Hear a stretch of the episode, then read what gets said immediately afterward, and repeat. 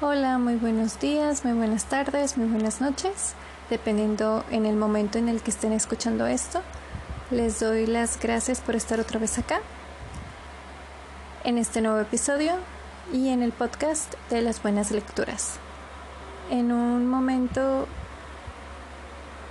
a futuro, probablemente haya más personas que puedan escuchar esto. A esas personas les agradezco desde antes y las que han estado escuchando los episodios semana tras semana. Les agradezco infinidad por tomarse un tiempo para escuchar o para ponerme de fondo en alguna actividad que estén realizando durante el día o por las noches. Mi nombre es Samantha y el día de hoy les voy a platicar un poquito acerca de Libros que me han acercado a la lectura. Mm, es un poco extraño quizá escuchar este título, pero voy a tratar de explicarlo. Yo no fui una lectora en mi niñez. Fui lectora oficialmente en la universidad, pero anteriormente en la preparatoria tuve una materia llamada literatura y leímos varios cuentos y tratamos de leer una novela muy grande. No lo logramos, pero esos cuentos, incluso esa novela, me atrapó para continuar con el camino de la lectura. Dentro de mi infancia hubo libros que leí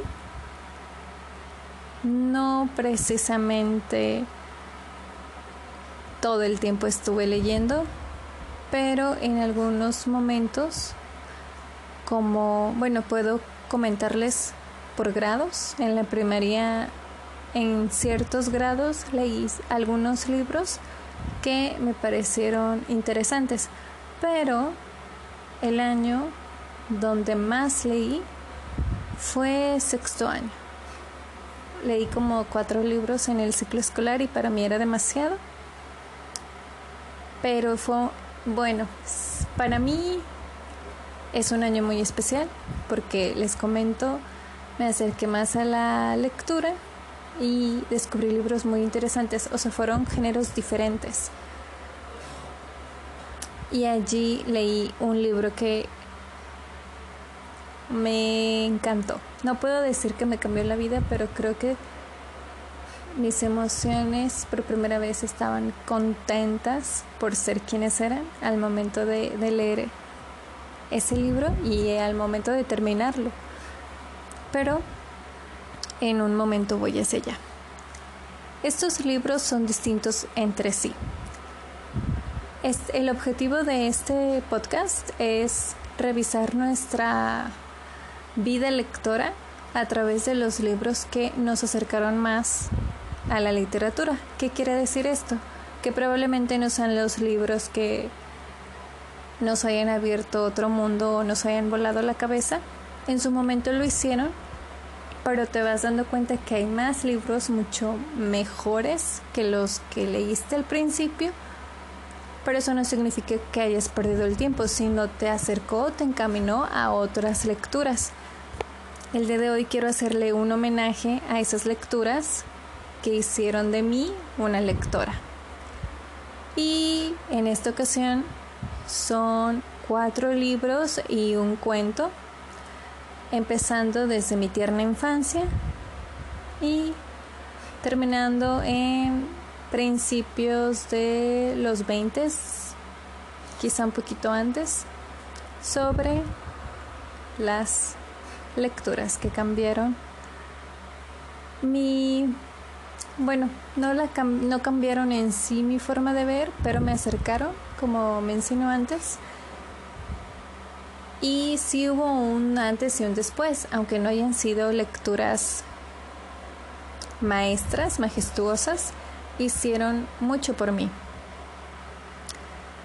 Y también lo traigo a la mesa porque las lecturas, a veces somos muy crueles con algunas lecturas o a veces somos crueles con nosotros y nosotros mismos porque de repente dices, no puedo creer que yo haya leído ese libro, está horrible, o porque me encantaba tanto Crepúsculo, cosas así, pero es parte de. Sin esas lecturas no podríamos estar en el lugar donde estamos y aunque le tengas mucho cariño a esas lecturas, lo puedes seguir teniendo, pero evolucionas. Como comentaba en el podcast pasado y creo que en otros anteriores, la evolución del lector tiene que estar siempre allí. Tal vez no conscientemente, tal vez sí conscientemente, depende del caso, pero tenemos que evolucionar. Tenemos que seguir cambiando de lecturas, tenemos que observar, analizar, descubrir más lector, más escritoras y escritores. Igual también descubrir lectores y lectoras porque nos ayudan a tener más diálogo sobre los libros que hemos leído y los puntos de vista, las opiniones personales que tengamos sobre ciertas, no sé, pasa, algunos pasajes sobre la lectura, algunas incógnitas, los finales abiertos. Es increíble todo lo que podemos realizar en las artes, pero sobre todo cuando realmente te gusta. Entonces, esta es la pequeña introducción para que escuchen mi historia y también ustedes se animen a recordar la suya o platicarla o escribirla o grabarse sobre grabarse ustedes mismas, ustedes mismos y platicar sobre la situación. Muy bien. Pues bueno, como les comentaba, son cuatro libros. El primero es un libro que leí en mi infancia. Tenía 11, 12 años cuando leí ¿Dónde habitan los ángeles? Es una lectura... ¿Qué les puedo decir? Es que no la puedo describir mm, con palabras precisas porque cuando yo la leí yo estaba más que emocionada por estarla leyendo. Si hago pausas es porque me acuerdo que, que me gustó mucho y porque me trae un recuerdo muy bello. Fue mi último año en la primaria la profesora que me daba eh, clases era una mujer muy viejita, pero entera, y se volvió mi maestra favorita de toda la primaria. Era muy rígida, pero la lectura siempre la tenía con ella, entonces al momento de terminar algunas... sí, algunas actividades podías tomar un libro del rincón y leer. Precisamente en esa biblioteca había distintos libros, había libros que te ayudaban como a repasar lo que has visto en tu clase o en tus clases en una materia en específico, español, matemáticas, ciencias naturales, geografía y creo que no estaba artísticas, pero la mayoría de las materias estaba allí. Y también había libros que te hacen creer que eras un detective. Bueno, te ponías en el papel de detective, suena mejor, y tenías que buscar ciertos objetos en cada página. Entonces el narrador te decía necesito que encuentres una llave o encuentra a este hombre y tenías que buscarlo o buscarla. Durante mucho tiempo me llamó mucho la atención ese tipo de libros, pero solo estaban en la escuela. No visualizaba mi vida con libros fuera de ella. Por eso al momento de llegar a la escuela me, me gustaba mucho ese espacio de leer, pero sobre todo las lecturas tú las escogías y eso me emocionaba más. Entonces llegué a tener como unos 5 o 6 días esos libros Y un día me metí en un problema porque estábamos en clase de geografía. Terminé las preguntas y me acerqué al, al rincón de lectura. Saco el libro y empiezo a pues a buscar las pistas que el narrador me decía que tenía que buscar. Llegué a estar totalmente inmersa en la búsqueda que la profesora, su nombre es Tomasita, me regañó. Ya me había dicho dos veces. La primera vez dice mi nombre y me, y me comenta que ya debo de dejar el libro allí, en el banco, porque empezaríamos a hacer las bueno, empezábamos a resolver las preguntas. Tenía que poner atención. Le comenté que sí, que estaba bien. Pero no pude dejarlo, lo volví a abrir, me sumergí otra vez y a la segunda me dijo que me saliera. Estaba muy asustada porque la primaria siempre fue mucha rectitud, mucho tienes que hacer lo correcto siempre y pues eso no era parte de hacer lo correcto, me dijo que me saliera del salón. Y yo le dije, no, maestra, por favor. Y ella me dijo, sí, tienes que irte. Y yo, rayos, pensé. Y me quedé afuera toda la clase de geografía, se fueron, hicieron la fila, se fueron a la puerta y yo me quedé ahí parada, triste llorando. Llegó una tía y me dijo qué pasó y pues ya, le conté. El caso es que no hubo regaño, pero sí fue como un, oye, tranquila, deja los libros en paz, ¿no? Después que termines las actividades, pues vuelves a, leer. Entonces, así quedó. Mm, dije, está bien. Días después vuelvo a leer el libro, pero ya lo termino, ya sin problemas, ya como más consciente de, de que esta situación no, no tiene que volver a pasar. Y en eso encuentro uno que me llama la atención porque era azul, parte de la biblioteca del rincón de lectura y era un poquito gordo. Solo lo ojé y vi que eran muchas letras y dije, Dios, no, mejor buscaré otro. Pero luego me llamó la atención el título. Dije, ¿dónde? Decía, ¿dónde habitan los ángeles? de Claudia Melis, si no me equivoco. Este, Claudia Celis, perdón. Eh, total. Lo tomo y lo empiezo a leer por el color azul, porque dije, pues bueno, tal vez puede estar interesante. Y me enganchó era un libro con muchas letras y fue mi primer libro con muchas letras sin dibujos, yo creo. No sé por qué, no, no sé exactamente qué sucedió, pero me enganchó. La historia trata de un niño que se va a vivir con sus tíos por una situación familiar que le sucede. Aprende mucho con ellos, se la pasa muy bien, está muy contento su nombre es Pancho, estoy segura que es Pancho. Hace desde ese momento que no lo he no lo he vuelto a leer. Sí, se llama Pancho. Este no lo he vuelto a leer y sin embargo me acuerdo mucho de, de varios pasajes de la, de la lectura. Lo leí allí. No me acuerdo si lo saqué de la, de la escuela, pero yo creo que sí, porque creo que lo terminé en mi casa. Creo. Creo que lo terminé allí eh, porque recuerdo que al finalizar lloré mucho. Les digo que se va a vivir allá con ellos, está muy contento, la vida le sonríe, va para allá. Le sonríe en el sentido de que, bueno, las cosas son mejores porque tengo a mi tía y a mi tío conmigo y va a una escuela cerca de la casa de su tío y de su tío. Prácticamente se hace encargo de él. Pasan los años, situaciones van, situaciones vienen. El final, lo recuerdo,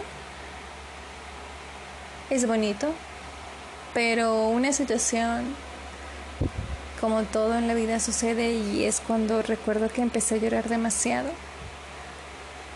no creo que haya estado en la escuela porque no, no lo hubiera hecho, me hubiese aguantado las ganas de, llorar pero creo que sí lo terminé en mi casa y estaba llore y llore y llore y llore y llore. Recuerdo de una un pasaje en el libro, una escena donde está Pancho en como tipo una azotea y empieza a pensar varias cosas y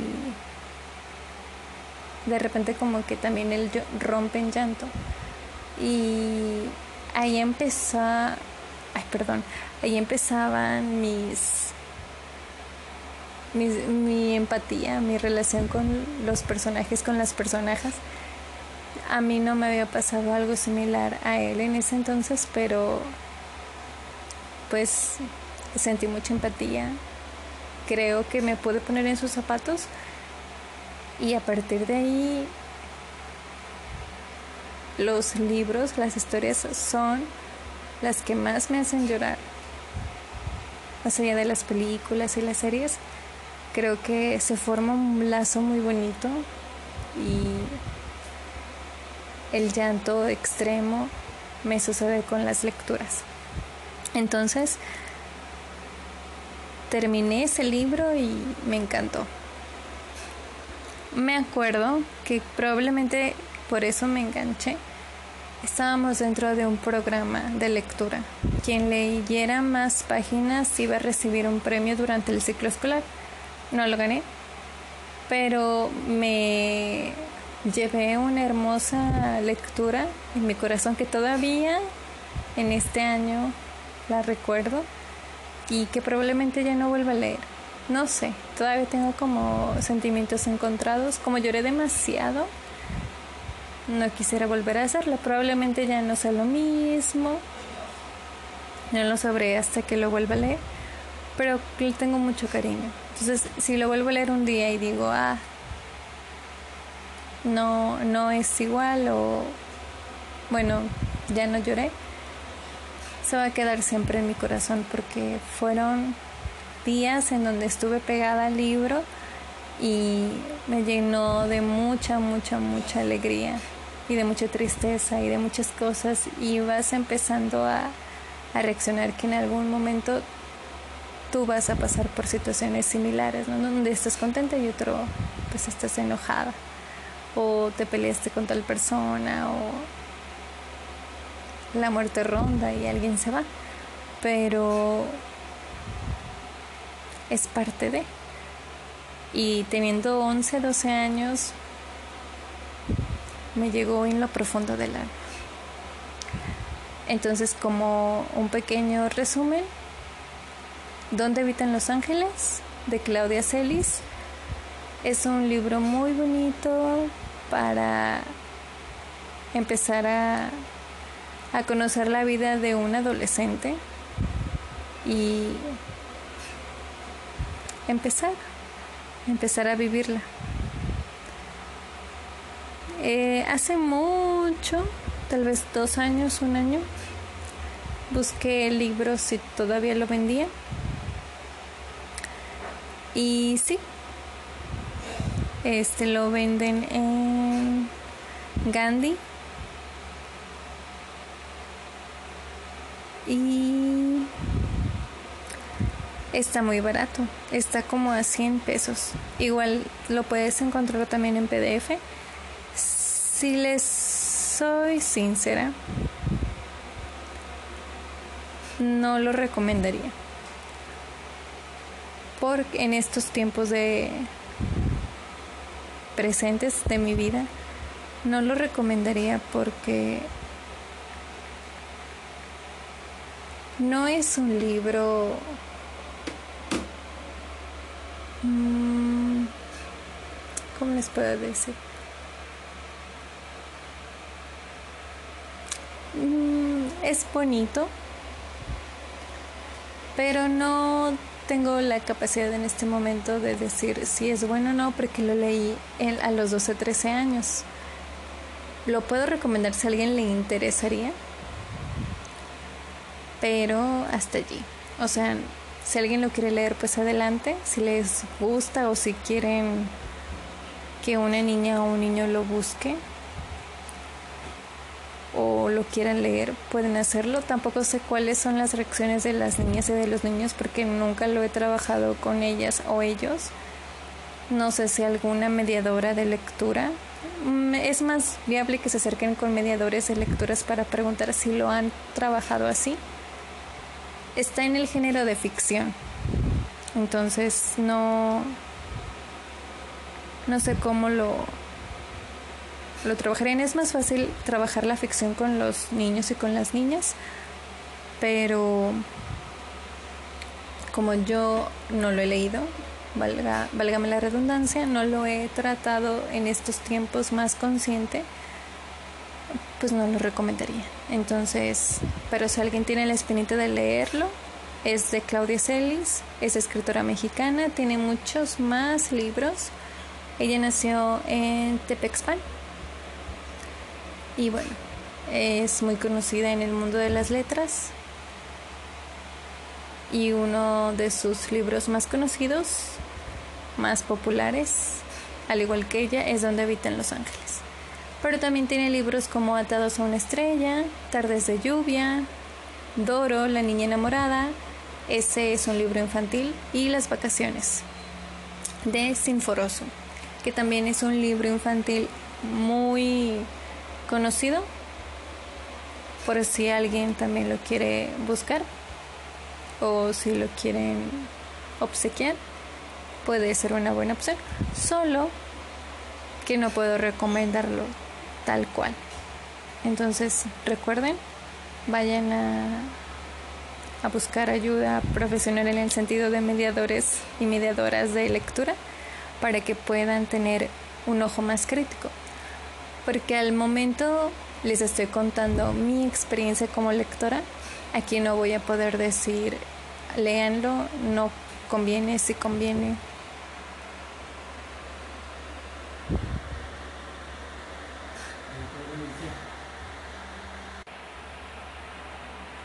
Lo siento.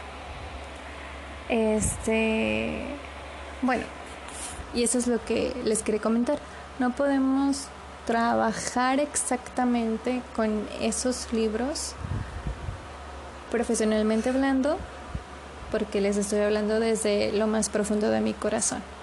Y era una muchachita pequeñita, no tenía nada de conocimiento sobre la literatura, de cómo se maneja, pero es el primer libro que cambia mi experiencia lectora, me acerca a otras lecturas y le tengo muchísimo cariño.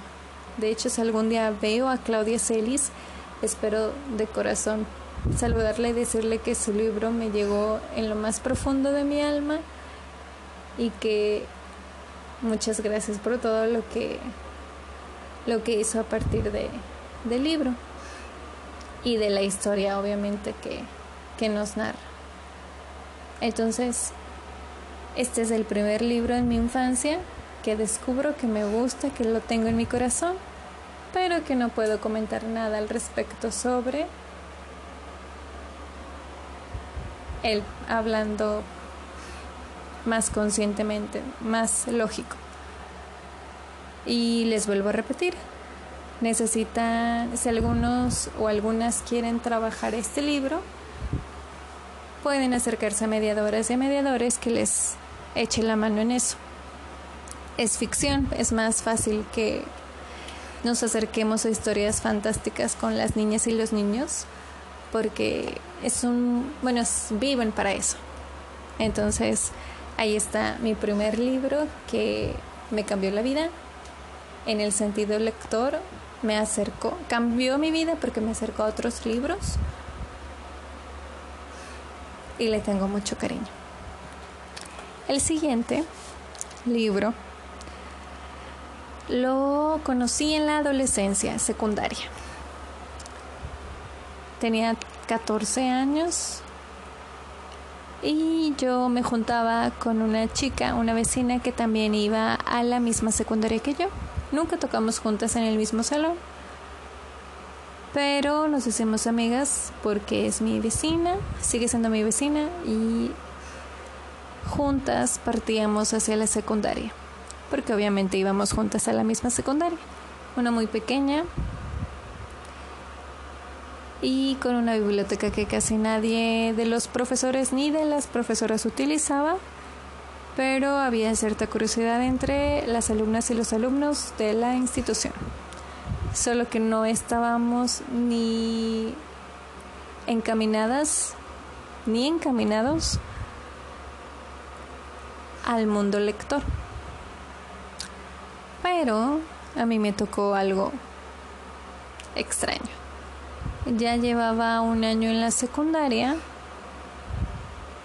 y ya tenía como algunos meses de conocer a esta chica, a mi vecina, cuando no sé por qué, no recuerdo el motivo, su mamá, la madre de mi vecina, me comenta que tiene varios libros en un lugar de su casa que yo nunca, nunca vi o no sé si no lo recuerdo. Sí entré varias veces a la casa de la chica, pero no recuerdo haber visto un librero, no sé. Si no lo vi es porque quizá estaba en el cuarto del hermano de la chica, entonces nunca entré ahí. Y si lo vi, no recuerdo, pues ya pasaron muchos años. Literal como 15 años. Bueno. Entonces me dice la mamá, oye mira, tengo estos libros, no sé si a ti te interesa. Y le dije, ah, sí, no me los ofreció, o sea, no me aventó el librero, pero me dijo, tengo libros, si te interesa, toma el que tú quieras. Este, por ejemplo, eh, era muy, me dijo algo así como que siempre les llama la atención a las chavas y a los chavos. Me da el libro y era el libro más sencillo, no tenía muchas ilustraciones, creo que estaba completamente negro y solo tenía el título y no había una autora o un autor. Entonces me lo da así de que pues si quieres leerlo ahí está, si no te gusta pues me lo das y si te interesa leer más cosas pues me dices, ¿no? Ah, ok, está bien. Lo extraño es que yo nunca había hablado de con ella, con la madre ni con mi amiga de libros porque pues no estaban en mi vida. Leí en sexto año, en primero de secundaria creo que no leí nada y en segundo de secundaria empecé a leer algunas cosas y entre esas cosas fue ese libro. Ese libro lo traje a mi casa y lo leí ahí y me gustó mucho. El libro, el famoso libro se llama Pregúntale a Alicia. Es un bestseller de los años 80 sin autora ni autor porque se supone que es el diario de una adolescente que lamentablemente entra al mundo de las drogas. Ahora, yo al leerlo me conmocioné. Era una mujercita de 14 años, estaba pegada al libro, muy pegada al libro, estaba no sé, anonadada por todas estas situaciones que le pasaron a esta joven.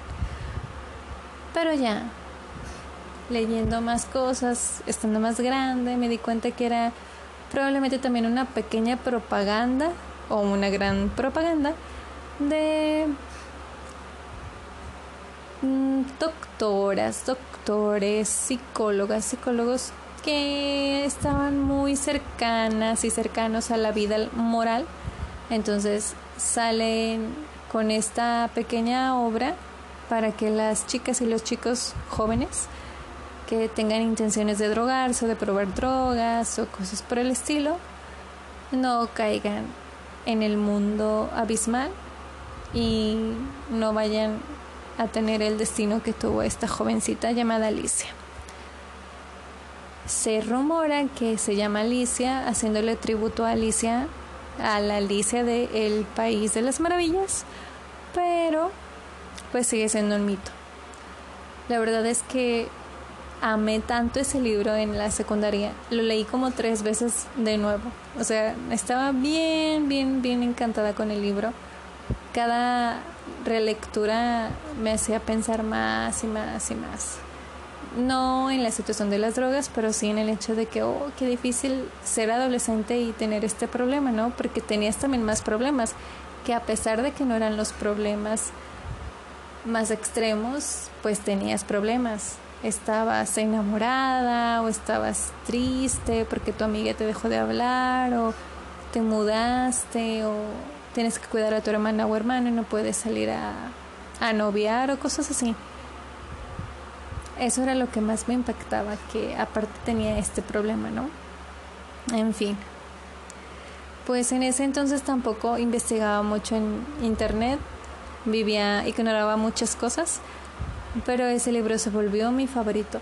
Lamentablemente no sé cómo sucedió que lo perdí, no, en, no sé en dónde. Y luego lo perdí en una mudanza de un cuarto a otro.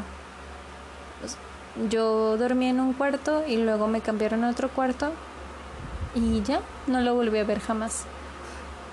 Ya se estuve triste varios años. Recuerdo que volvió a resurgir el amor por ese libro cuando estaba en la preparatoria pero porque teníamos que hablar de un tema de drogadicción, me acordé, ahí sí busqué información en internet del libro y todo. No lo volví a leer en esos tiempos, no me interesaba tenerlo, pero así quedó. No, no, ya no lo volví a leer, no lo volví a encontrar, ni se me ocurrió irlo a buscarlo a una librería. Como en el 2016, 17, mi novio, eh, diagonal prometida, me lo regaló porque lo vimos en la librería Porrúa. Y a ver si lo dije bien Porrúa. Sí. Este así y me lo obsequió. Y fue muy feliz porque lo vi y le dije, "Ay, no manches, este libro me gustaba mucho." pero ya tenía otra portada, ya estaba como más, ya te llamaba más la atención. Y me lo obsequió, lo leí, ya no era lo mismo, por más que quería tener la emoción de aquellos años, ya no era igual. Me había dado cuenta que ya me interesaban otras lecturas y que de verdad se, se sentía bien moral ese libro. Era como, lávate los dientes cada que comas o cosas así que no está mal, pero ya que se metan con tu vida en el sentido de decisiones, de que no vive ciertas experiencias, tampoco estoy diciendo que todos y todas vamos a drogarnos, pero no así, no así tan prohibición extrema o si te drogas te vas a matar y te vas a morir y no sé, cosas así. Creo que hay otras maneras de abordar que las chicas y los chicos no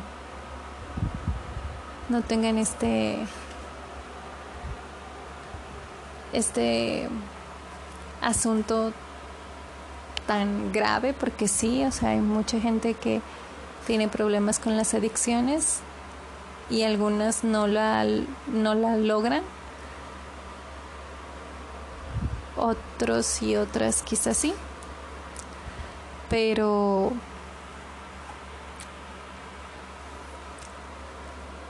se aborda de otra manera y se cuida el tema y se habla con las chicas y los chicos sin la necesidad de meter miedo, ni oprimir, ni prohibir. Hay que abordar los temas cara a cara y trabajarlos con las chicas y con los chicos en las escuelas, en las casas, en las comunidades, en la vida diaria. Por ser sociedad también nos debe de interesar el tema del bienestar de todas y de todos. Muy bien. Después, bueno, antes el pequeño resumen otra vez de cómo se llama el tema el tema, perdón, el libro es Pregúntale a Alicia. No tiene autora ni autor porque se supone que es el diario de un adolescente. Ese es el segundo libro que realmente me cambió mucho. Eh, me cambió en el sentido, vuelvo a lo mismo, no me cambió la visión, la vida, pero me hizo pensar en ciertos temas y también me acercó a otros libros que quizá no tengan la misma temática, pero sí me, me ayudó a, encaminarme más en el mundo lector. Ya para ese entonces sentía que sí me podía divertir con los libros, ya no necesitaba todo el tiempo la televisión, pero también no tenía dónde informarme, no había alguien que me diera como más libros. Y en casa de mi abuela había algunos, pero nunca me llamaron la atención. Incluso estaba el de Mujercitas, pero ah, no sé, se me hacía como que muy... y era gordo, entonces no me llamaba la atención. Bueno, llega la preparatoria y tenemos esta materia, literatura, con un profesor que no recuerdo su nombre, pero nos dio el plan que venía en la prepa. Tal cual, leímos los cuentos que teníamos que leer y tratamos de leer la novela que teníamos que leer. La novela era Crimen y Castigo de Dostoyevsky. Dostoyevsky. Y pues obviamente no lo logramos porque es un salón donde ni las chavas ni los chavos leían y no había una sola alma que pudiera decir, ah, sí me aviento la lectura de Crimen y Castigo porque ya leí otras cosas antes. Obviamente sufrimos, intentamos leerla, no lo logré. Luego nos ponen un examen sobre eso, obviamente morimos. Nos pusieron a ver la película, pero no alcanzamos ni la mitad porque era igual de larga que el libro. Entonces en ese examen saqué como un 60. No me avergüenza porque realmente dije, ay, ellas y ellos tienen la culpa porque no nos dieron más tiempo para, la, para leerla. Eso, esos, esos eran mis pensares. Y Sí, cierto, pero también no teníamos experiencia alguna, entonces mm, obviamente no iba a pasar un milagro allí. Pero bueno, también leímos pequeños cuentos, leímos uno de James Joyce que me gustó mucho, pero no entendía porque pues no tenía nada de, o sea, no había algo que me respaldara, no tenía la cultura de del análisis, de las analogías, de los finales abiertos, de las situaciones fantásticas. No. Pero hubo un cuento que realmente me hizo sentir que por primera vez estaba segura que la lectura estaba muy cerquita de mí y que me daba ese calorcito que todavía siento. El cuento, ese es el cuento que les comento, son cuatro libros, el cuento es Una buena mujer de Anton Chekhov. Este autor es ruso, es uno de los escritores más importantes de Rusia y muy popular en todo el mundo. Sus cuentos son geniales, realmente tiene muchos cuentos muy buenos y ese me mató. Realmente fue como, oh, no manches, otra vez sentí cierta similitud con Donde habitan los ángeles de Claudia Celis. Pero acá pues no no pasan cosas mm, de la vida cotidiana, sino más bien son decepciones. Bueno, sí suceden cosas de la vida cotidiana que tienen que ver como con la muerte y no es spoiler. Pero todo lo que es el cuento, o sea, todo lo que envuelve el cuento es lo que realmente enamora. Es una mujer que ama mucho a un hombre y se casa, pero por situaciones de la vida muere el esposo, entonces trata de seguir su vida, se vuelve a enamorar, se vuelve a casar, sucede algo también el hombre fallece, entonces ella ya estaba como destinada a, sentir toda la tristeza del mundo y estar sola porque pues ya dos maridos se habían ido al otro mundo. Entonces pasa algo y de repente se ve ella misma cuidando a un niño eh, ¿Por qué? Pues porque se da cuenta que o un hombre a quien ella amó después de estos dos hombres, pues no la podía amar porque siempre tenía que servirle al, al servicio militar. Entonces él ya estaba casado con, con eso, ya no podía amar a otra mujer o a otro hombre porque ya tenía todo, ya la patria, el servicio militar, sus compañeros eran todo para él. Pero por una situación de la vida se entera que él tiene un hijo y pues necesita el apoyo. Por unos cuantos meses le pide por favor que si puede cuidar a su hijo y ella encantada. Entonces, en esos momentos donde está aprendiendo a, cuidar al niño, no era tan pequeño, creo que tiene como 4 o 5 años, pues se va encariñando mucho con él y lo empieza a querer, querer a un grado que ya lo ve como pues muy importante para ella. Y a veces el niño era un niño, la despreciaba, sobre todo porque pues no era su madre, pero también siendo niñas y niños despreciamos a la gente. No por malvados o malvadas, sino porque surge. O sea, el rechazo siempre está ahí también. Entonces ella sufría mucho en esa situación, pero también amada. Y eso la, la hace sentir mejor. Entonces al final, es que bueno, diantres, les estoy contando todo el cuento, pero ustedes léanlo. Soy una chica que cree en el spoiler y no pasa nada. O sea, te puede encontrar el final de algo y como quiera tú puedes ver la película y tú puedes leer el libro y no pasa nada. O sea, no vas a llorar de que, ay, quería saber. o sea, yo quería enterarme por mí misma que tal cosa iba a pasar. No, porque lo que realmente importa es el trayecto, todo lo que es el libro. No puedes decir, ay, nada más quiero ver el... O sea, fue una buena película porque me sorprendí en el final. No, no, no, no, no, no, no. Es todo. Es como dice Jorge Drexler, amar la trama más que el desenlace. Entonces me atreveré a contarles el, el cuento. Pues bueno,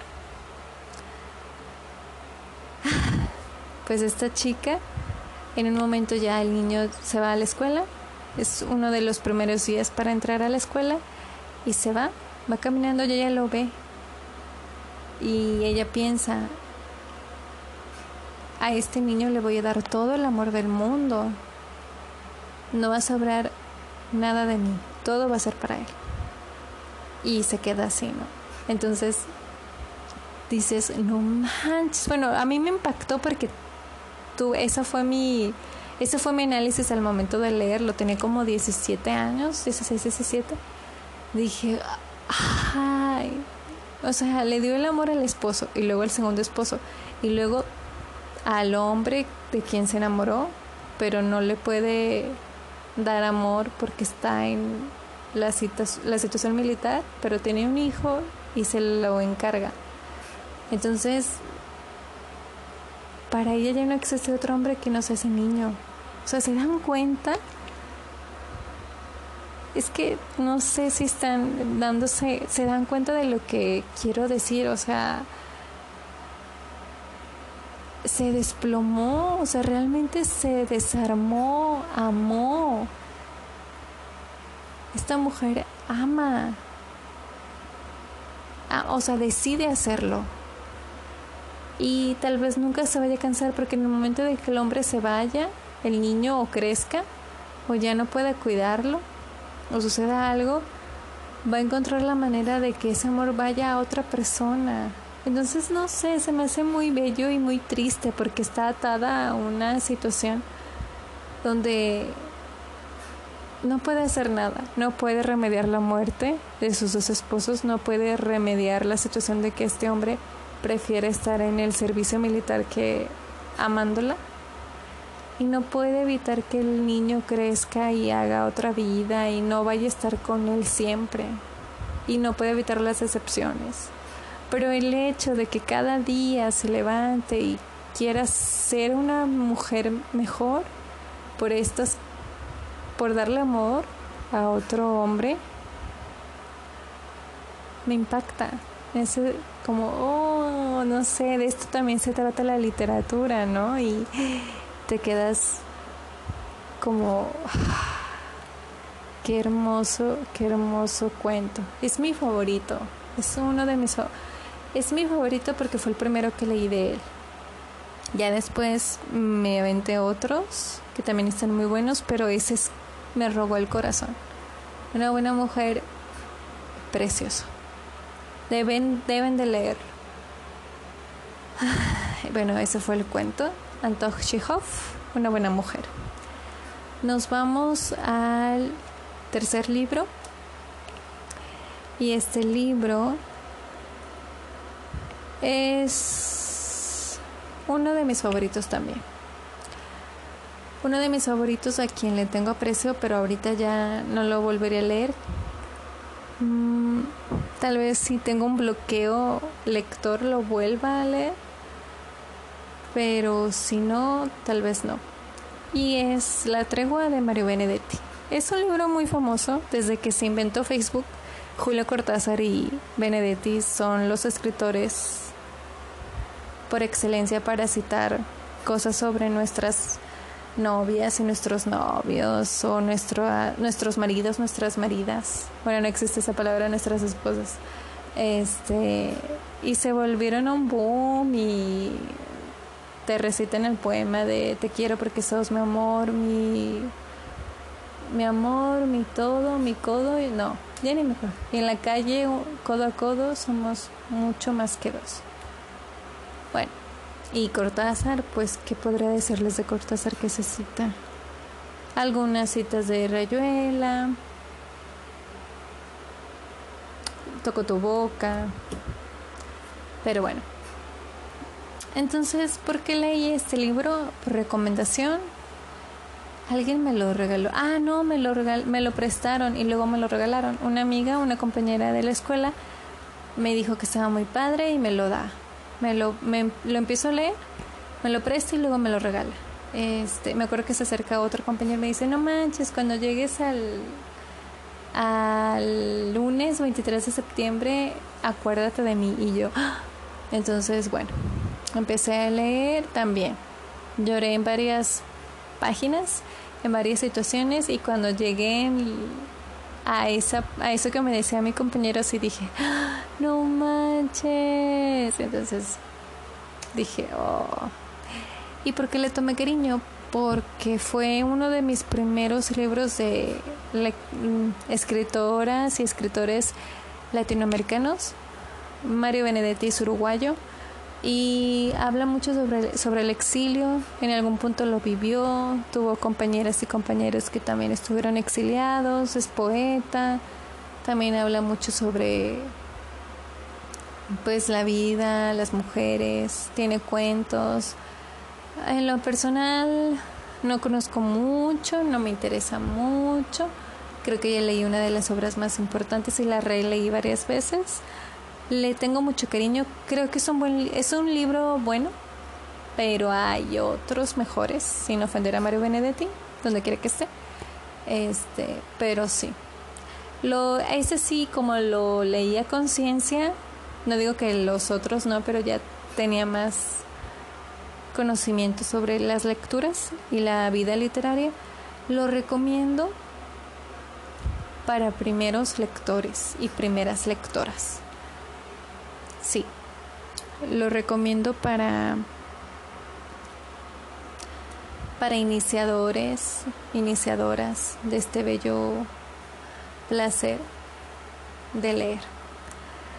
Ay, este, ¿qué les puedo decir? Me gustó mucho. ¿De qué trata? Es un hombre que ya está próximo a jubilarse y escribe un diario porque quiere saber qué cosas va a hacer de su vida después de jubilarse. Se va a los extremos, toda la vida trabajando, un día ya no voy a hacer nada. Y tiene tres hijos. Este es una chica y dos chicos. Mm, tiene más plática con la chava, pero los otros dos chavitos pues como que andan en su vida y cada quien en su rollo. Su esposa falleció hace tiempo atrás, se dedicó a cuidarlos y a darles estudios desde siempre y pues está buscando una actividad para hacer después de su jubilación. Entonces el diario nos narra la vida, las últimas semanas de este hombre trabajando en una empresa. Entonces van sucediendo cosas hasta que en un punto conoce a Laura Avellaneda, una chica que entra a la empresa, muy joven, como de 23 años, y bueno, ahí suceden ciertas situaciones, ciertas complicaciones, ciertas nuevas aperturas, nuevos viajes, nuevas formas de ver la vida y también tiene un final muy bonito. Oigan, ¿saben qué? Creo que no, no está tan mal. Pero igual, les digo, o sea, sí, lo recuerdo con mucho cariño. No es malo, no es un mal libro, pero creo que cuando lo leen se van a acercar más a otras escritoras y otros escritores que sí los que sí les van a dar más herramientas. No digo que Benedetti no las dé, pero hay más. No hay que quedarnos con, con lo que siempre tenemos. Entonces ahí está Mario Benedetti y La Tregua. Mm, me gustó, me gustó mucho, les digo, es para iniciadoras e iniciadores, para primeras lectoras y primeros lectores. Ahí se queda. Y por último, es un libro eh, clasificado en literatura juvenil, un escritor mexicano, el cual he leído muchos de sus libros, estoy muy agradecida con él por todo lo que nos ha dejado sobre todo por un libro en específico, pero esta vez vengo a hablarles de Siete esqueletos decapitados de Antonio Malpica. ¿Por qué me gustó tanto? Ese libro tiene como 300 páginas, más de 300 páginas. Es genial, se lo pueden echar en un día de tan picada o tan picado que puedas estar es un chico, es una, para empezar, es una saga. El libro de los héroes. Ya la pueden leer porque ya terminó de escribir las los cinco libros. ¿Y de qué trata? Es un joven llamado Sergio Mendoza que tiene la capacidad para distinguir a los héroes o las heroínas y demonios o demonias también. ¿En qué consiste su trabajo? Pues tiene que reconocerlos para poder meter a un héroe en dentro del conflicto de la demonia o el demonio en la vida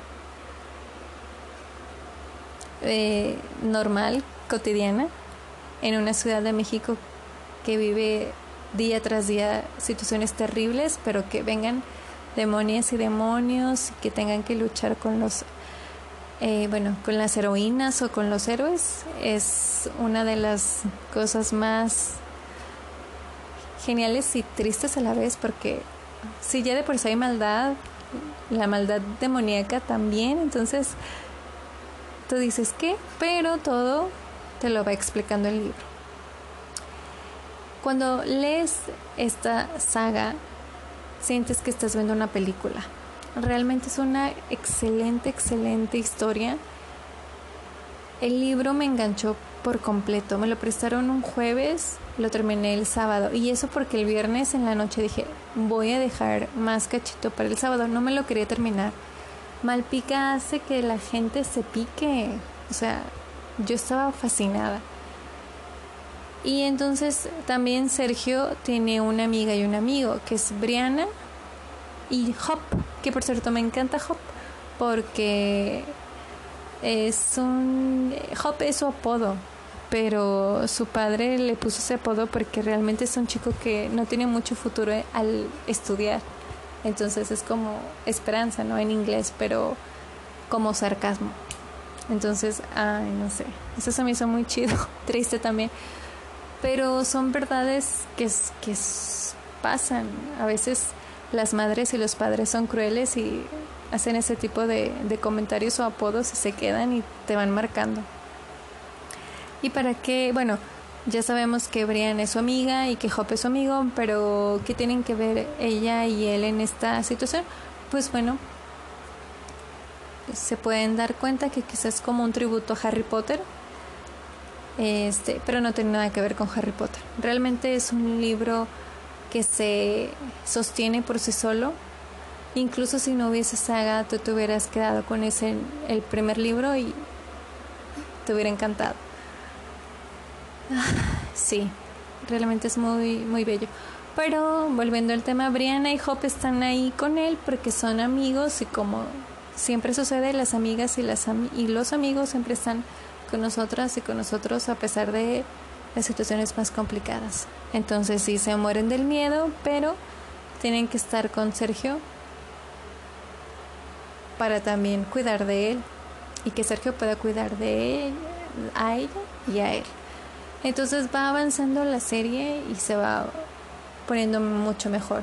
Pero el libro, ese libro en particular, me marcó y me acercó a la literatura infantil y juvenil. Y no solamente me quedé con ese autor, descubrí otras y otros autores.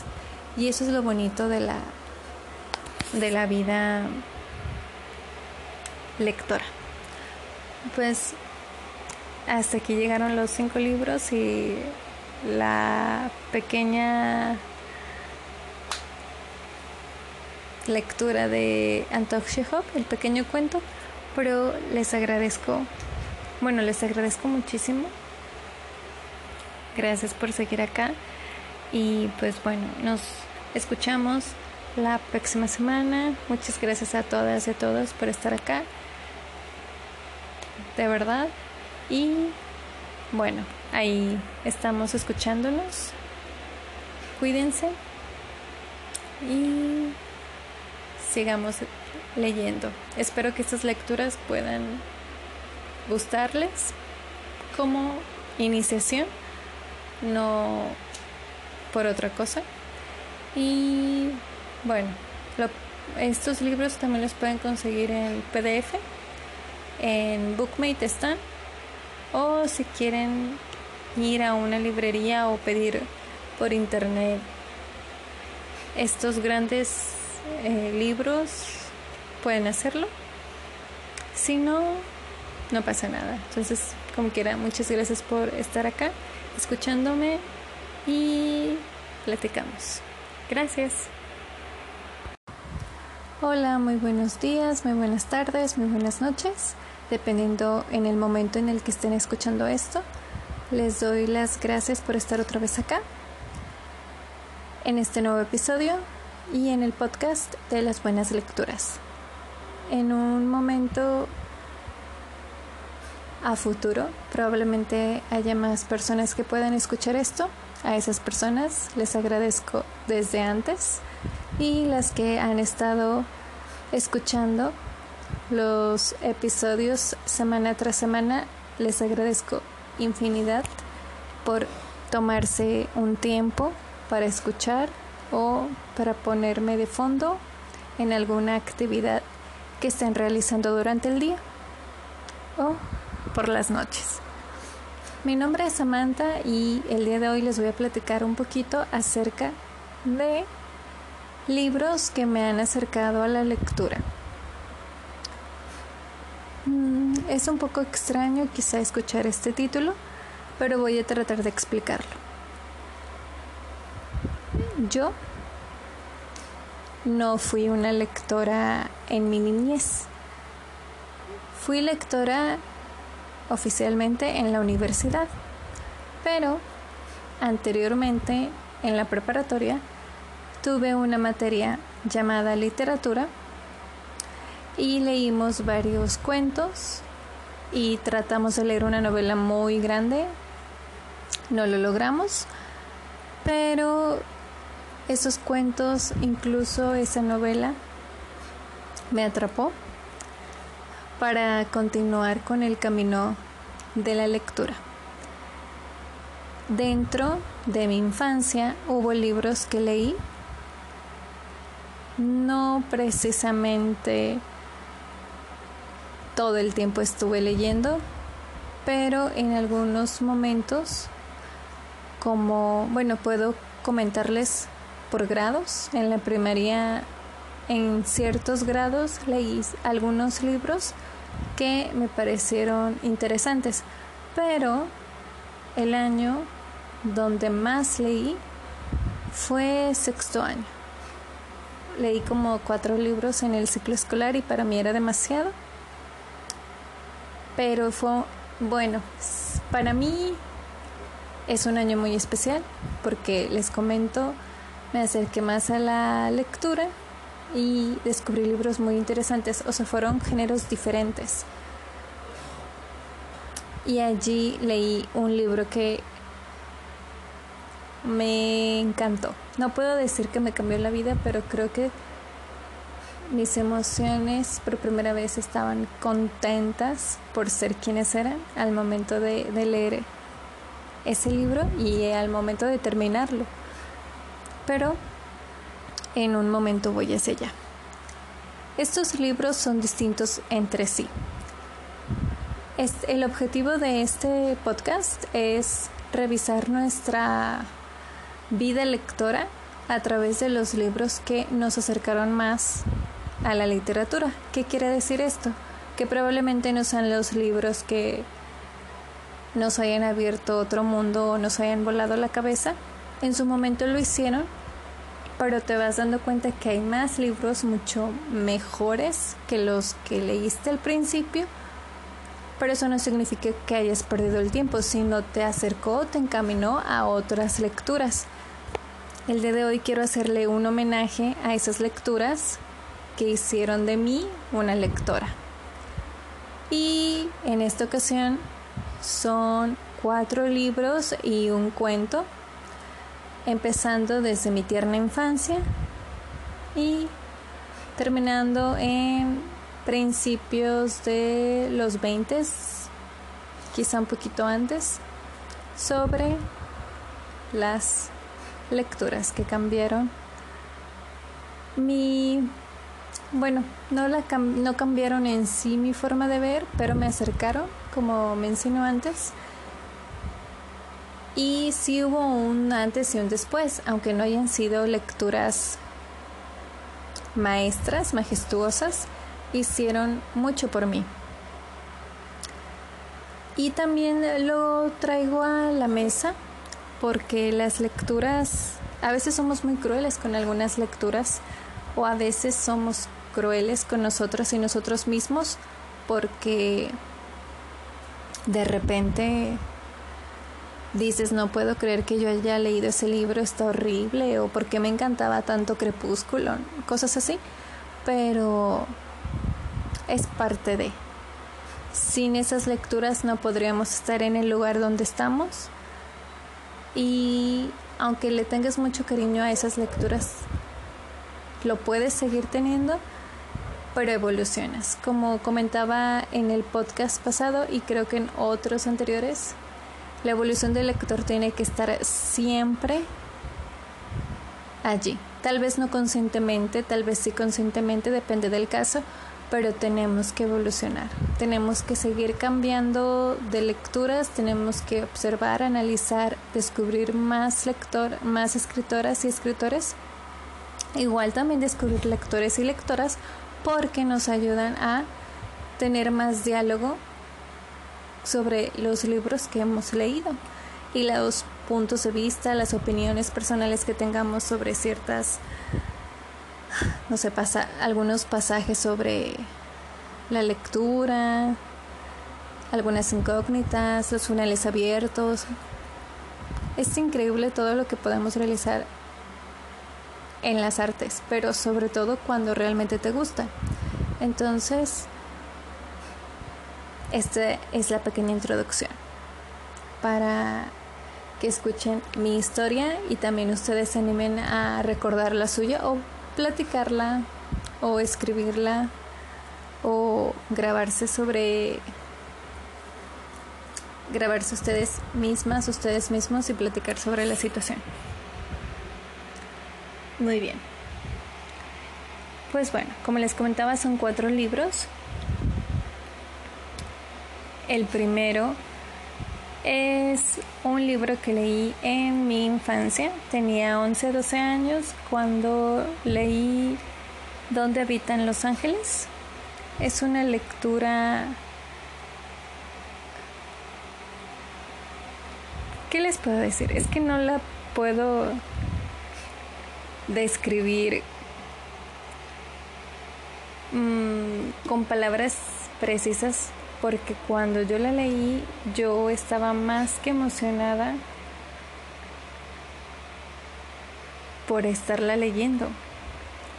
Si hago pausas es porque me acuerdo que, que me gustó mucho y porque me trae un recuerdo muy bello.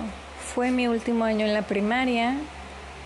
La profesora que me daba eh, clases era una mujer muy viejita, pero entera, y se volvió mi maestra favorita de toda la primaria. Era muy rígida, pero la lectura siempre la tenía con ella, entonces al momento de terminar algunas Sí, algunas actividades podías tomar un libro del rincón y leer.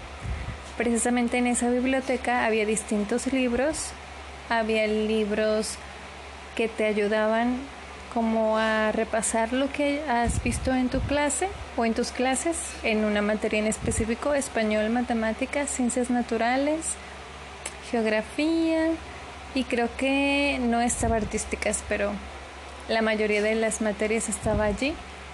Y también había libros que te hacen creer que eras un detective. Bueno, te ponías en el papel de detective, suena mejor, y tenías que buscar ciertos objetos en cada página. Entonces el narrador te decía necesito que encuentres una llave o encuentra a este hombre y tenías que buscarlo o buscarla. Durante mucho tiempo me llamó mucho la atención ese tipo de libros, pero solo estaban en la escuela. No visualizaba mi vida con libros fuera de ella. Por eso al momento de llegar a la escuela me, me gustaba mucho ese espacio de leer, pero sobre todo las lecturas tú las escogías y eso me emocionaba más. Entonces llegué a tener como unos 5 o 6 días esos libros y un día me metí en un problema porque estábamos en clase de geografía. Terminé las preguntas y me acerqué al, rincón de lectura. Saco el libro y empiezo a pues a buscar las pistas que el narrador me decía que tenía que buscar.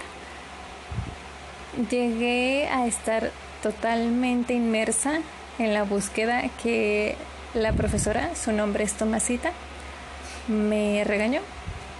Ya me había dicho dos veces. La primera vez dice mi nombre y me, y me comenta que ya debo de dejar el libro allí, en el banco, porque empezaríamos a hacer las, las bueno, empezábamos a resolver las preguntas tenía que poner atención. Le comenté que sí, que estaba bien, pero no pude dejarlo, lo volví a abrir, me sumergí otra vez y a la segunda me dijo que me saliera. Estaba muy asustada porque la primaria siempre fue mucha rectitud, mucho tienes que hacer lo correcto siempre y pues eso no era parte de hacer lo correcto, me dijo que me saliera del salón. Y yo le dije, no, maestra, por favor. Y ella me dijo, sí, tienes que irte. Y yo rayos, pensé. Y me quedé afuera toda la clase de geografía, se fueron, hicieron la fila, se fueron a la puerta y yo me quedé ahí parada, triste llorando, llegó una tía y me dijo qué pasó y pues ya, le conté. El caso es que no hubo regaño, pero sí fue como un, oye, tranquila, deja los libros en paz, ¿no? Después que termines las actividades, pues vuelves a, leer. Entonces, así quedó. Mm, dije, está bien. Días después vuelvo a leer el libro pero ya lo termino, ya sin problemas, ya como más consciente de, de que esta situación no, no tiene que volver a pasar. Y en eso encuentro uno que me llama la atención porque era azul, parte de la biblioteca del rincón de lectura y era un poquito gordo. Solo lo ojé y vi que eran muchas letras y dije, Dios, no, mejor buscaré otro. Pero luego me llamó la atención el título. Dije, ¿dónde? Decía, ¿dónde habitan los ángeles? De Claudia Melis, si no me equivoco. Este, Claudia Celis, perdón. Eh, total. Lo tomo y lo empiezo a leer por el color azul, porque dije, pues bueno, tal vez puede estar interesante. Y me enganchó. Era un libro con muchas letras y fue mi primer libro con muchas letras sin dibujos, yo creo. No sé por qué, no, no sé exactamente qué sucedió, pero me enganchó. La historia trata de un niño que se va a vivir con sus tíos por una situación familiar que le sucede. Aprende mucho con ellos, se la pasa muy bien, está muy contento. Su nombre es Pancho, estoy segura que es Pancho. Desde ese momento que no lo he, no lo he vuelto a leer. Sí, se llama Pancho. Este no lo he vuelto a leer y sin embargo me acuerdo mucho de, varios pasajes de la, lectura. Lo leí allí no me acuerdo si lo saqué de la escuela, pero yo creo que sí, porque creo que lo terminé en mi casa. Creo. Creo que lo terminé allí, eh, porque recuerdo que al finalizar lloré mucho. Les digo que se va a vivir allá con ellos, está muy contento, la vida le sonríe, va para allá. Le sonríe en el sentido de que, bueno, las cosas son mejores porque tengo a mi tía y a mi tío conmigo y va a una escuela cerca de la casa de su tío y de su tío, prácticamente se hace cargo de él, pasan los años, situaciones van, situaciones vienen, el final, lo recuerdo, es bonito, pero una situación como todo en la vida sucede y es cuando recuerdo que empecé a llorar demasiado. No creo que haya estado en la escuela porque no, no lo hubiera hecho, me hubiese aguantado las ganas de, llorar, pero creo que sí lo terminé en mi casa y estaba llorando y lloré y lloré y lloré y lloré. Recuerdo de una un pasaje en el libro, una escena donde está Pancho en como tipo una azotea y empieza a pensar varias cosas y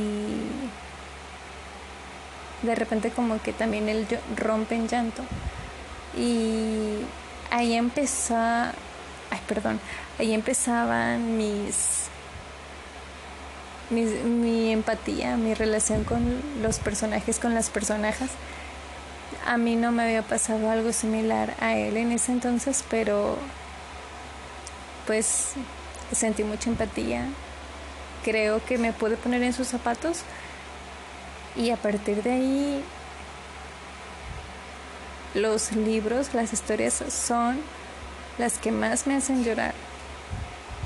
Más allá de las películas y las series, creo que se forma un lazo muy bonito y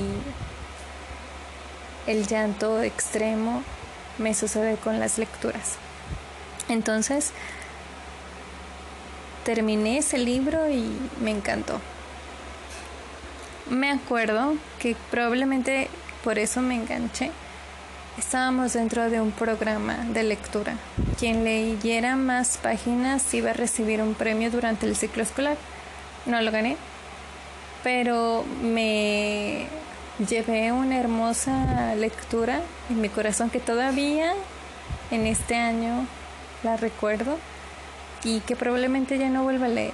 No sé, todavía tengo como sentimientos encontrados, como lloré demasiado, no quisiera volver a hacerlo. Probablemente ya no sea lo mismo. No lo sabré hasta que lo vuelva a leer. Pero le tengo mucho cariño. Entonces, si lo vuelvo a leer un día y digo, ah, no, no es igual o, bueno, ya no lloré, se va a quedar siempre en mi corazón porque fueron días en donde estuve pegada al libro y me llenó de mucha, mucha, mucha alegría y de mucha tristeza y de muchas cosas y vas empezando a, reaccionar que en algún momento tú vas a pasar por situaciones similares, ¿no? donde estás contenta y otro pues estás enojada o te peleaste con tal persona o la muerte ronda y alguien se va, pero es parte de. Y teniendo 11, 12 años, me llegó en lo profundo del alma. Entonces, como un pequeño resumen, ¿Dónde habitan los ángeles? de Claudia Celis.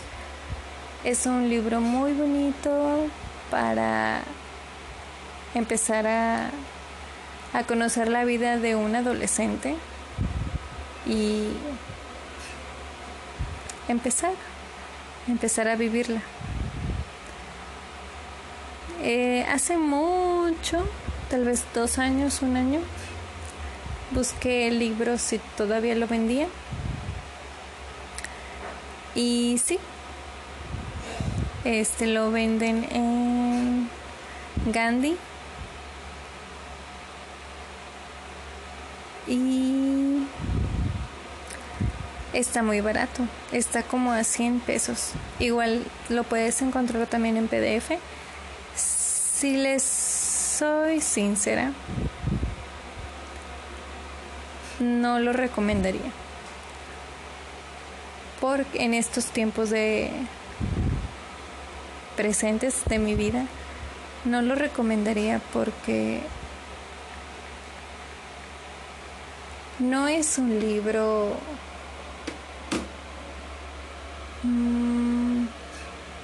¿cómo les puedo decir?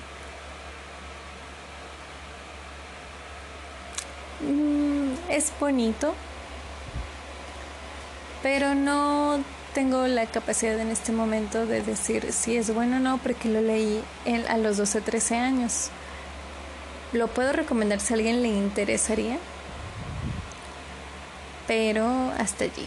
O sea, si alguien lo quiere leer, pues adelante. Si les gusta o si quieren que una niña o un niño lo busque, o lo quieran leer, pueden hacerlo. Tampoco sé cuáles son las reacciones de las niñas y de los niños porque nunca lo he trabajado con ellas o ellos. No sé si alguna mediadora de lectura. Mm, es más viable que se acerquen con mediadores de lecturas para preguntar si lo han trabajado así. Está en el género de ficción. Entonces no no sé cómo lo lo trabajarían. Es más fácil trabajar la ficción con los niños y con las niñas, pero como yo no lo he leído, valga, válgame la redundancia, no lo he tratado en estos tiempos más consciente, pues no lo recomendaría. Entonces, pero si alguien tiene la espinita de leerlo, es de Claudia Celis, es escritora mexicana, tiene muchos más libros. Ella nació en Tepexpan, y bueno, es muy conocida en el mundo de las letras y uno de sus libros más conocidos, más populares, al igual que ella, es Donde habitan los ángeles.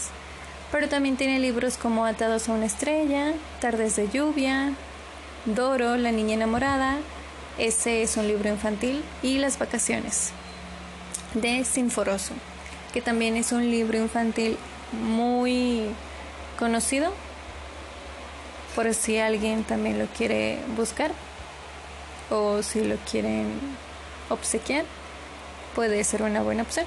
Solo que no puedo recomendarlo tal cual entonces recuerden vayan a, buscar ayuda profesional en el sentido de mediadores y mediadoras de lectura para que puedan tener un ojo más crítico porque al momento les estoy contando mi experiencia como lectora. Aquí no voy a poder decir, léanlo, no conviene, si conviene.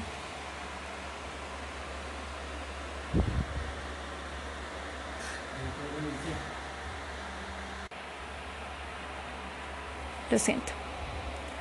Este, bueno, y eso es lo que les quería comentar. No podemos trabajar exactamente con esos libros profesionalmente hablando porque les estoy hablando desde lo más profundo de mi corazón. Y era una muchachita pequeñita, no tenía nada de conocimiento sobre la literatura, de cómo se maneja, pero es el primer libro que cambia mi experiencia lectora, me acerca a otras lecturas y le tengo muchísimo cariño. De hecho, si algún día veo a Claudia Celis, espero de corazón saludarle y decirle que su libro me llegó en lo más profundo de mi alma y que muchas gracias por todo lo que lo que hizo a partir de, del libro y de la historia obviamente que, que nos narra. Entonces, este es el primer libro en mi infancia que descubro que me gusta, que lo tengo en mi corazón, pero que no puedo comentar nada al respecto sobre él, hablando más conscientemente, más lógico.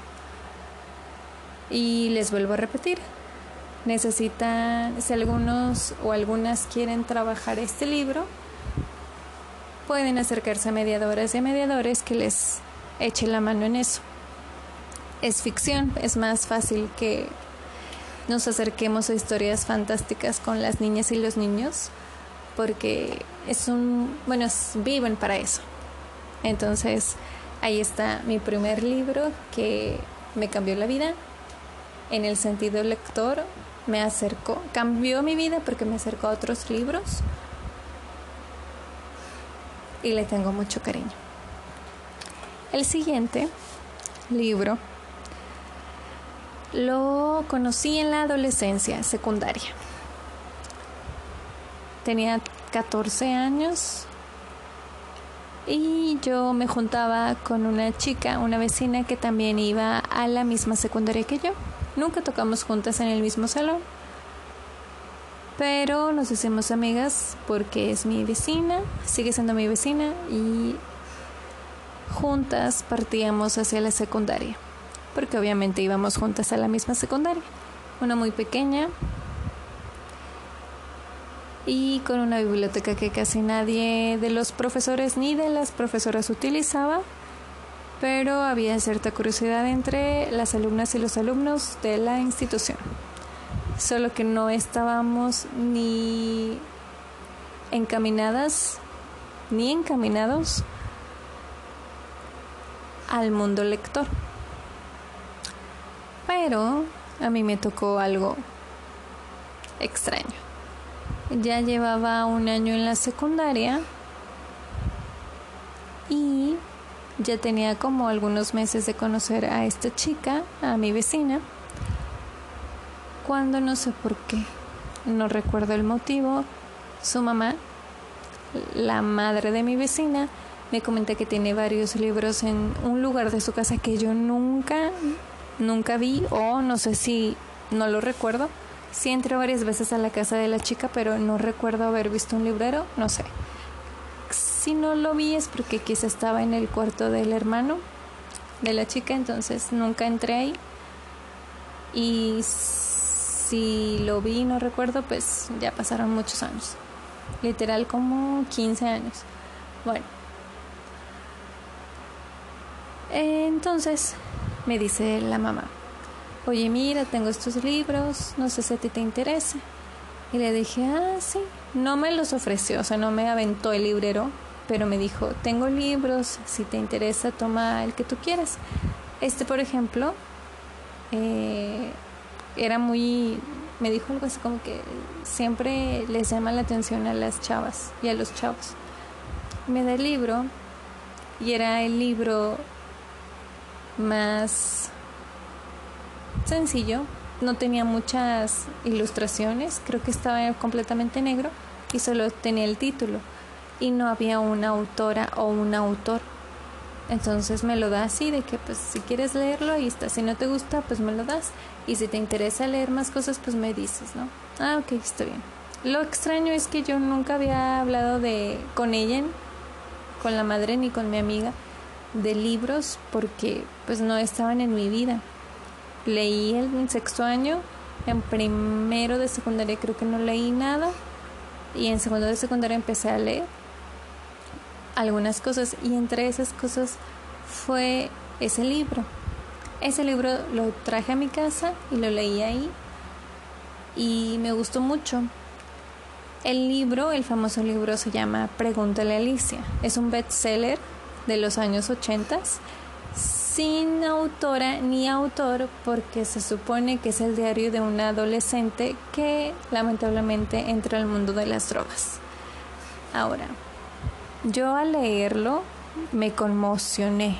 Era una mujercita de 14 años, estaba pegada al libro, muy pegada al libro, estaba no sé, anonadada por todas estas situaciones que le pasaron a esta joven. Pero ya, leyendo más cosas, estando más grande, me di cuenta que era probablemente también una pequeña propaganda o una gran propaganda de mm, doctoras, doctores, psicólogas, psicólogos que estaban muy cercanas y cercanos a la vida moral. Entonces salen con esta pequeña obra para que las chicas y los chicos jóvenes que tengan intenciones de drogarse de probar drogas o cosas por el estilo no caigan en el mundo abismal y no vayan a tener el destino que tuvo esta jovencita llamada Alicia.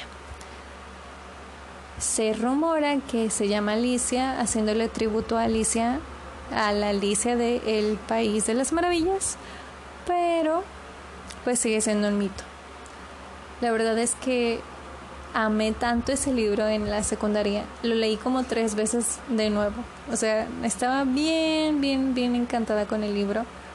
Cada relectura me hacía pensar más y más y más no en la situación de las drogas, pero sí en el hecho de que, oh, qué difícil ser adolescente y tener este problema, ¿no? Porque tenías también más problemas, que a pesar de que no eran los problemas más extremos, pues tenías problemas. Estabas enamorada o estabas triste porque tu amiga te dejó de hablar o te mudaste o tienes que cuidar a tu hermana o hermano y no puedes salir a, a noviar o cosas así. Eso era lo que más me impactaba, que aparte tenía este problema, ¿no? En fin. Pues en ese entonces tampoco investigaba mucho en internet, vivía, ignoraba muchas cosas, pero ese libro se volvió mi favorito. Lamentablemente no sé cómo sucedió que lo perdí, no, en, no sé en dónde, y luego lo perdí en una mudanza de un cuarto a otro yo dormí en un cuarto y luego me cambiaron a otro cuarto y ya, no lo volví a ver jamás. Ya se estuve triste varios años. Recuerdo que volvió a resurgir el amor por ese libro cuando estaba en la preparatoria, pero porque teníamos que hablar de un tema de drogadicción, me acordé, ahí sí busqué información en internet del libro y todo. No lo volví a leer en esos tiempos, no me interesaba tenerlo pero así quedó. No, no, ya no lo volví a leer, no lo volví a encontrar, ni se me ocurrió irlo a buscarlo a una librería. Como en el 2016, 17, mi novio, eh, diagonal prometida, me lo regaló porque lo vimos en la librería Porrúa y a ver si lo dije bien por Rúa. Sí. Este. Así. Y me lo obsequió. Y fue muy feliz. Porque lo vi y le dije, ay, no manches, este libro me gustaba mucho. Pero ya tenía otra portada. Ya estaba como más. Ya te llamaba más la atención. y me lo obsequió, lo leí, ya no era lo mismo, por más que quería tener la emoción de aquellos años, ya no era igual. Me había dado cuenta que ya me interesaban otras lecturas y que de verdad se, se sentía bien moral ese libro. Era como lávate los dientes cada que comas o cosas así que no está mal, pero ya que se metan con tu vida en el sentido de decisiones, de que no vive ciertas experiencias. Tampoco estoy diciendo que todos y todas vamos a drogarnos, pero no así, no así tan prohibición extrema o si te drogas te vas a matar y te vas a morir y no sé, cosas así. Creo que hay otras maneras de abordar que las chicas y los chicos no no tengan este este asunto tan grave porque sí, o sea, hay mucha gente que tiene problemas con las adicciones y algunas no la no la logran. Otros y otras quizás sí. Pero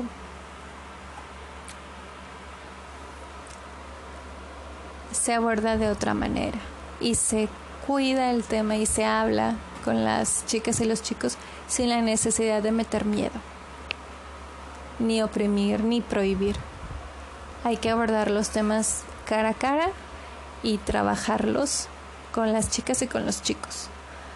En las escuelas, en las casas, en las comunidades, en la vida diaria por ser sociedad también nos debe de interesar el tema del bienestar de todas y de todos. Muy bien. Después, bueno, antes el pequeño resumen otra vez de cómo se llama el tema. El tema, perdón, el libro es Pregúntale a Alicia no tiene autora ni autor porque se supone que es el diario de un adolescente. Ese es el segundo libro que realmente me cambió mucho. Eh, me cambió en el sentido, vuelvo a lo mismo, no me cambió la visión, la vida, pero me hizo pensar en ciertos temas y también me acercó a otros libros que quizá no tengan la misma temática, pero sí me, me ayudó a, encaminarme más en el mundo lector. Ya para ese entonces sentía que sí me podía divertir con los libros, ya no necesitaba todo el tiempo la televisión, pero también no tenía dónde informarme, no había alguien que me diera como más libros y en casa de mi abuela había algunos, pero nunca me llamaron la atención. Incluso estaba el de mujercitas, pero ah, no sé, se me hace como que muy y era gordo, entonces no me llamaba la atención. Bueno, llega la preparatoria y tenemos esta materia, literatura, con un profesor que no recuerdo su nombre, pero nos dio el plan que venía en la prepa.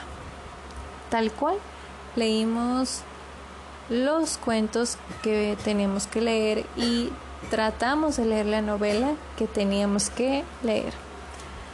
La novela era Crimen y Castigo de Dostoyevsky, Dostoyevsky. Y pues obviamente no lo logramos porque es un salón donde ni las chavas ni los chavos leían y no había una sola alma que pudiera decir, ah, sí me aviento la lectura de Crimen y Castigo porque ya leí otras cosas antes.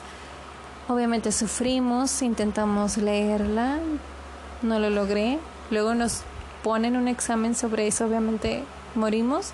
Nos pusieron a ver la película, pero no alcanzamos ni la mitad porque era igual de larga que el libro. Entonces en ese examen saqué como un 60. No me avergüenza porque realmente dije, ellas y ellos tienen la culpa porque no nos dieron más tiempo para, la, para leerla. Eso, esos, esos eran mis pensares. Y sí, cierto, pero también no teníamos experiencia alguna Entonces, mm, obviamente no iba a pasar un milagro allí.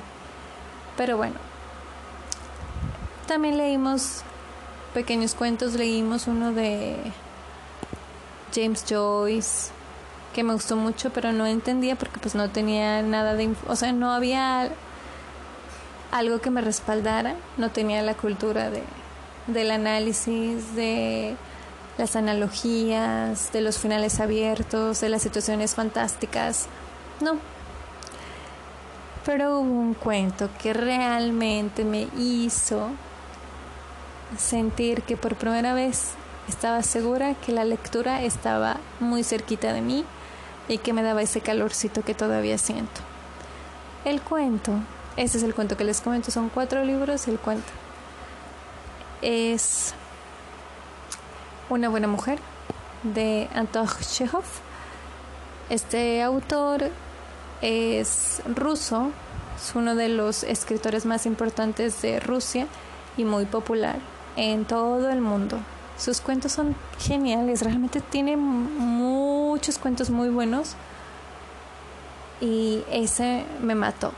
Realmente fue como, oh, no manches, otra vez sentí cierta similitud con Donde habitan los ángeles de Claudia Celis.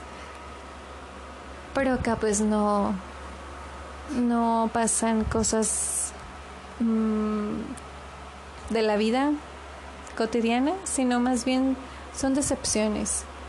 Bueno, sí suceden cosas de la vida cotidiana que tienen que ver como con la muerte y no es spoiler. Pero todo lo que es el cuento, o sea, todo lo que envuelve el cuento es lo que realmente enamora. Es una mujer que ama mucho a un hombre y se casa, pero por situaciones de la vida muere el esposo, entonces trata de seguir su vida, se vuelve a enamorar, se vuelve a casar, sucede algo, también el hombre fallece, entonces ella ya estaba como destinada a, sentir toda la tristeza del mundo y estar sola porque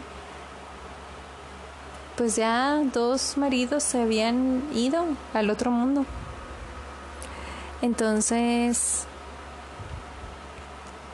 pasa algo y de repente se ve ella misma cuidando a un niño. Eh, ¿Por qué? Pues porque se da cuenta que un hombre a quien ella amó después de estos dos hombres, pues no la podía amar porque siempre tenía que servirle al, al servicio militar. Entonces él estaba casado con, con eso, ya no podía amar a otra mujer o a otro hombre porque ya tenía todo, ya la patria, el servicio militar, sus compañeros eran todo para él. Pero por una situación de la vida se entera que él tiene un hijo y pues necesita el apoyo.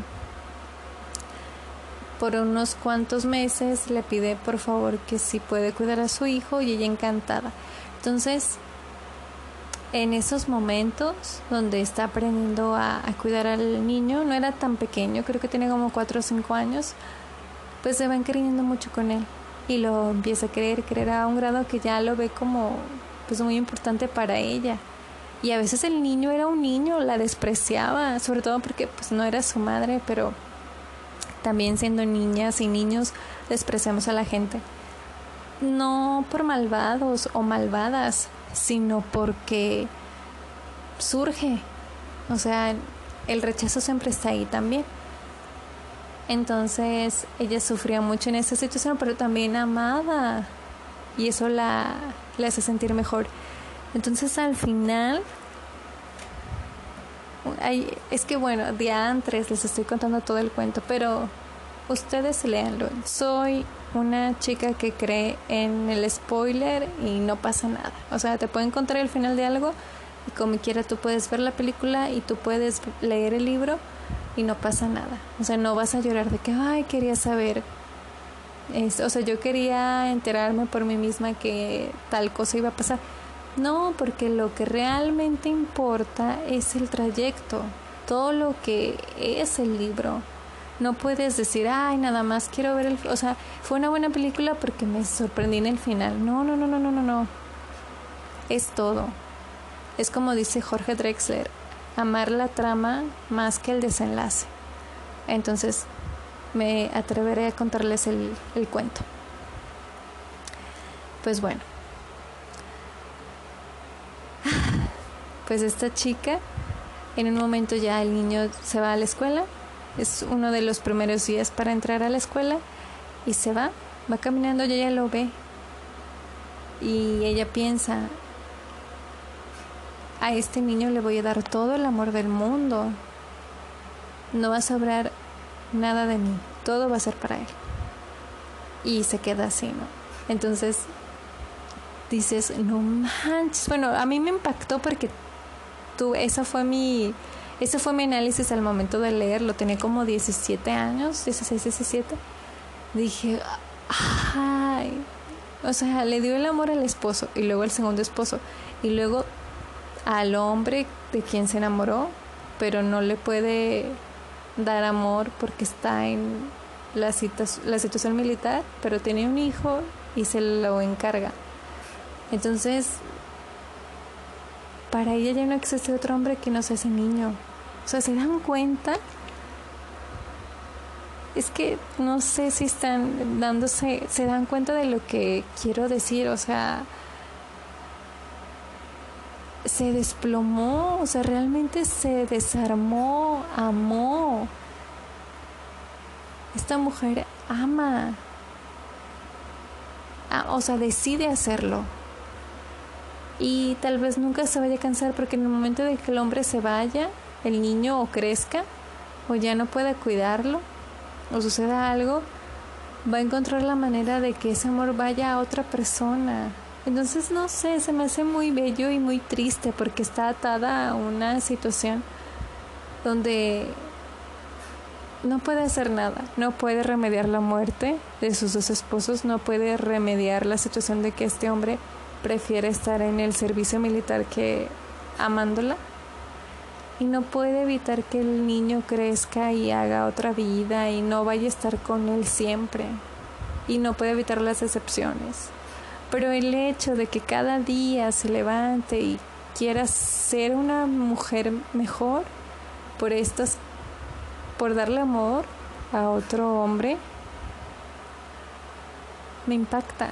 Es como, oh, no sé, de esto también se trata la literatura, ¿no? Y te quedas como qué hermoso, qué hermoso cuento. Es mi favorito. Es uno de mis es mi favorito porque fue el primero que leí de él.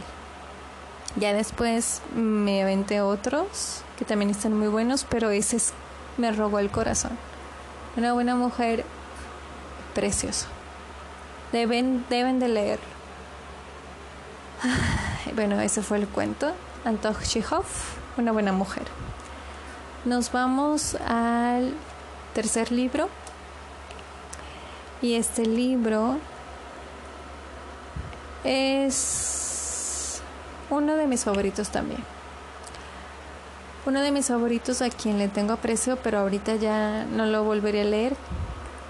Mm, tal vez si tengo un bloqueo lector lo vuelva a leer pero si no, tal vez no. Y es La tregua de Mario Benedetti. Es un libro muy famoso desde que se inventó Facebook. Julio Cortázar y Benedetti son los escritores por excelencia para citar cosas sobre nuestras novias y nuestros novios o nuestro, nuestros maridos, nuestras maridas. Bueno, no existe esa palabra, nuestras esposas. Este, y se volvieron un boom y te reciten el poema de te quiero porque sos mi amor, mi, mi amor, mi todo, mi codo, y no, ya ni mejor. Y en la calle, codo a codo, somos mucho más que dos. Bueno, y Cortázar, pues, ¿qué podría decirles de Cortázar que se cita? Algunas citas de Rayuela, Toco tu boca, pero bueno. Entonces, ¿por qué leí este libro? Por recomendación. alguien me lo regaló. Ah, no, me lo, me lo prestaron y luego me lo regalaron. Una amiga, una compañera de la escuela, me dijo que estaba muy padre y me lo da. Me lo, me, lo empiezo a leer, me lo presta y luego me lo regala.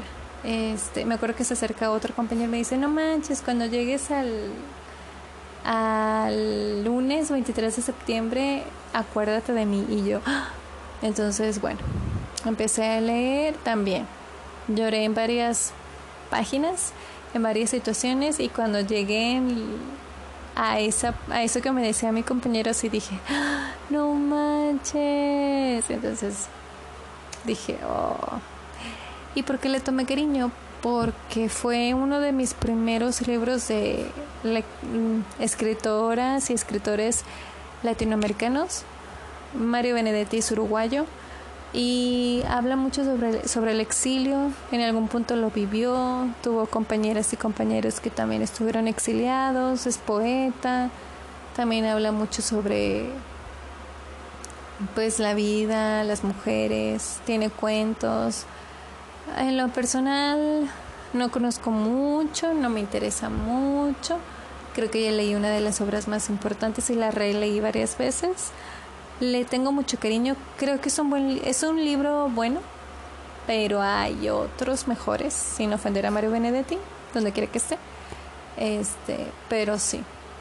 Lo ese sí como lo leí a conciencia, no digo que los otros no, pero ya tenía más conocimiento sobre las lecturas y la vida literaria, lo recomiendo para primeros lectores y primeras lectoras. Sí, lo recomiendo para para iniciadores, iniciadoras de este bello placer de leer. Ay, este, ¿qué les puedo decir? Me gustó mucho ¿De qué trata? Es un hombre que ya está próximo a jubilarse y escribe un diario porque quiere saber qué cosas va a hacer de su vida después de jubilarse. Se va a los extremos, toda la vida trabajando, un día ya no voy a hacer nada. Y tiene tres hijos. Este es una chica y dos chicos. Mm, tiene más plática con la chava, pero los otros dos chavitos pues como que andan en su vida y cada quien en su rollo. Su esposa falleció hace tiempo atrás, se dedicó a cuidarlos y a darles estudios desde siempre y pues está buscando una actividad para hacer después de su jubilación. Entonces el diario nos narra la vida, las últimas semanas de este hombre trabajando en una empresa. Entonces van sucediendo cosas hasta que en un punto conoce a Laura Avellaneda, una chica que entra a la empresa, muy joven, como de 23 años, y bueno, ahí suceden ciertas situaciones, ciertas complicaciones, ciertas nuevas aperturas, nuevos viajes, nueva, nuevas formas de ver la vida y también tiene un final muy bonito. Oigan, ¿saben qué? Creo que no, no está tan mal. Pero igual, les digo, o sea, sí, lo recuerdo con mucho cariño. No es malo, no es un mal libro, pero creo que cuando lo leen se van a acercar más a otras escritoras y otros escritores que sí los que sí les van a dar más herramientas. No digo que Benedetti no las dé, pero hay más. No hay que quedarnos con, con lo que siempre tenemos. Entonces ahí está Mario Benedetti y la tregua. Mm, me gustó, me gustó mucho. Les digo, es para iniciadoras e iniciadores, para primeras lectoras y primeros lectores. Ahí se queda. Y por último, es un libro eh, clasificado en literatura juvenil, un escritor mexicano, el cual he leído muchos de sus libros. Estoy muy agradecida con él por todo lo que nos ha dejado, sobre todo por un libro en específico. Pero esta vez vengo a hablarles de Siete esqueletos decapitados de Antonio Malpica. ¿Por qué me gustó tanto? Ese libro tiene como 300 páginas, más de 300 páginas. Es genial, se lo pueden echar en un día de tan picada o tan picado que puedas estar. Es un chico, es una, para empezar, es una saga. El libro de los héroes. Ya la pueden leer porque ya terminó de escribir los cinco libros. ¿Y de qué trata? Es un joven llamado Sergio Mendoza que tiene la capacidad para distinguir a los héroes o las heroínas y demonios o demonias también. ¿En qué consiste su trabajo? Pues tiene que reconocerlos para poder meter a un héroe en dentro del conflicto de la demonia o el demonio en la vida eh, normal, cotidiana, en una ciudad de México que vive día tras día situaciones terribles, pero que vengan demonios y demonios que tengan que luchar con los eh, bueno con las heroínas o con los héroes es una de las cosas más geniales y tristes a la vez porque si ya de por sí hay maldad la maldad demoníaca también entonces tú dices qué pero todo te lo va explicando el libro cuando lees esta saga sientes que estás viendo una película. Realmente es una excelente, excelente historia. El libro me enganchó por completo. Me lo prestaron un jueves, lo terminé el sábado. Y eso porque el viernes en la noche dije, voy a dejar más cachito para el sábado. No me lo quería terminar. Malpica hace que la gente se pique. O sea, yo estaba fascinada. Y entonces también Sergio tiene una amiga y un amigo, que es Brianna y Hop, que por cierto me encanta Hop, porque es un...